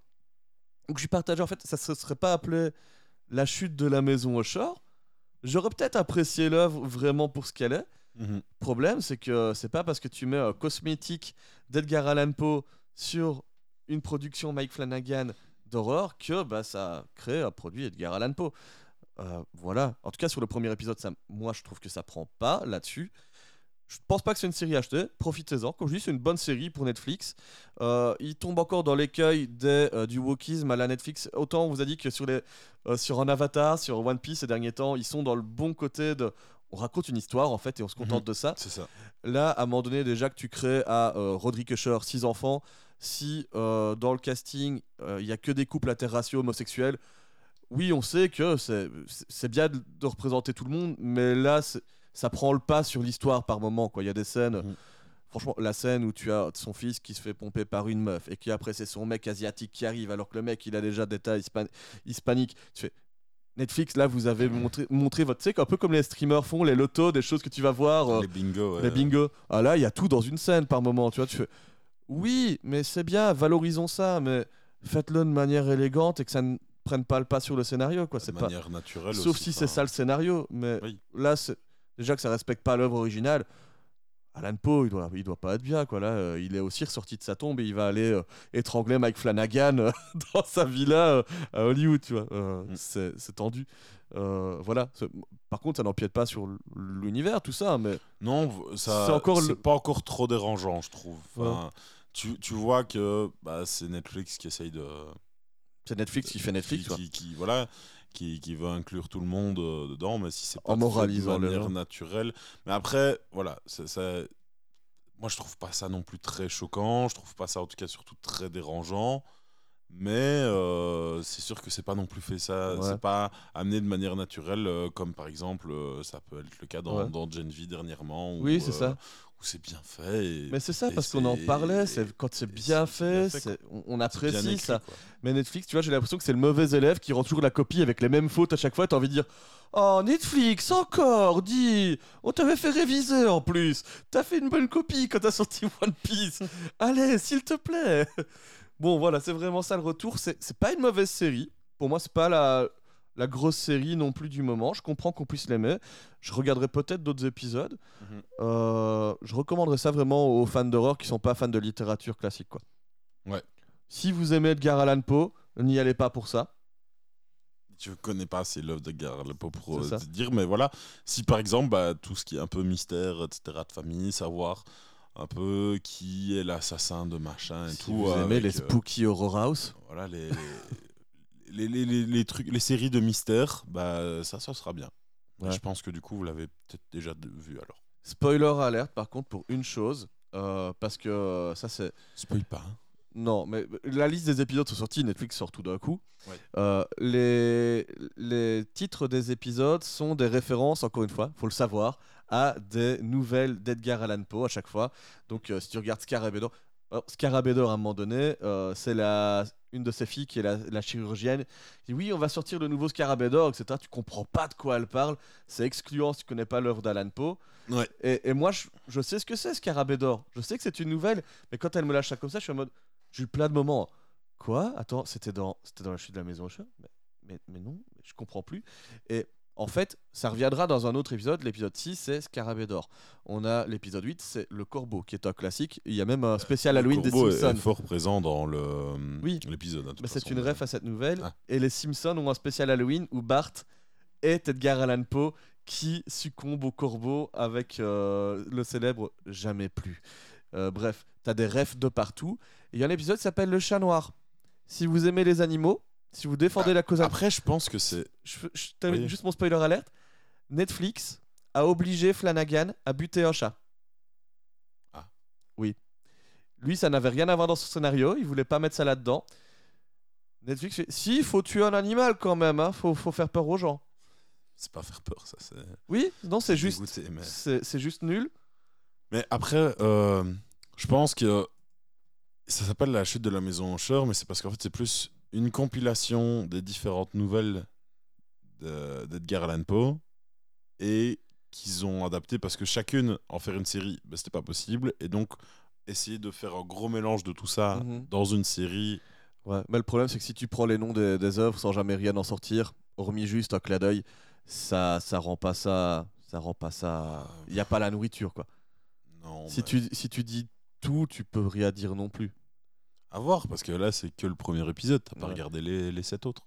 Ouais, je sais. Mais euh, j'ai lu des articles qui, qui développent un peu le tout. Et, et c'est ce qui en ressort un peu sur le côté Edgar Allan Poe, c'est que si vous aimez l'œuvre, euh, vous la retrouverez pas, quoi. Ouais. Euh, voilà. Mais comme je le dis, euh, si vous aimez Flanagan, si vous aimez les récits d'horreur à la Netflix euh, en ce moment, euh, Mm. c'est pas une mauvaise série. Ouais. Voilà, avis mitigé pour ma part. Ouais, bah moi c'est pas spécialement le plus gros client du côté horreur, mais le côté mystère me, Mm. me, me tente un peu, donc à voir. Voilà, bon, on vous a donné notre avis sur la chute de la maison Usher. J'avais rebaptisé sournoisement la chute de la maison Netflix. Mais ouais, parce que fait toujours peu de mauvais esprit en off. C'est normal. Bon, Mehdi, nous on se retrouve dans deux semaines à nouveau? Euh, ouais, A Ouais. priori, on fait a ça? priori, ouais. Euh, N'hésitez pas à nous soutenir sur les réseaux, sur les, les réseaux sociaux, Les comme je vous l'ai dit plus tôt dans l'épisode. On est surtout présent sur Instagram. Et puis, euh, bah, abonnez-vous à ce podcast si vous l'écoutez pour ne pas rater les prochains épisodes. Euh, le meilleur moyen de nous soutenir, finalement, c'est d'en parler à vos potes, histoire que l'on partage la passion des séries davantage, tous ensemble. C'était Pilote, c'était Jack, c'était Mehdi. Mm. Et on se retrouve la semaine prochaine. Salut Ciao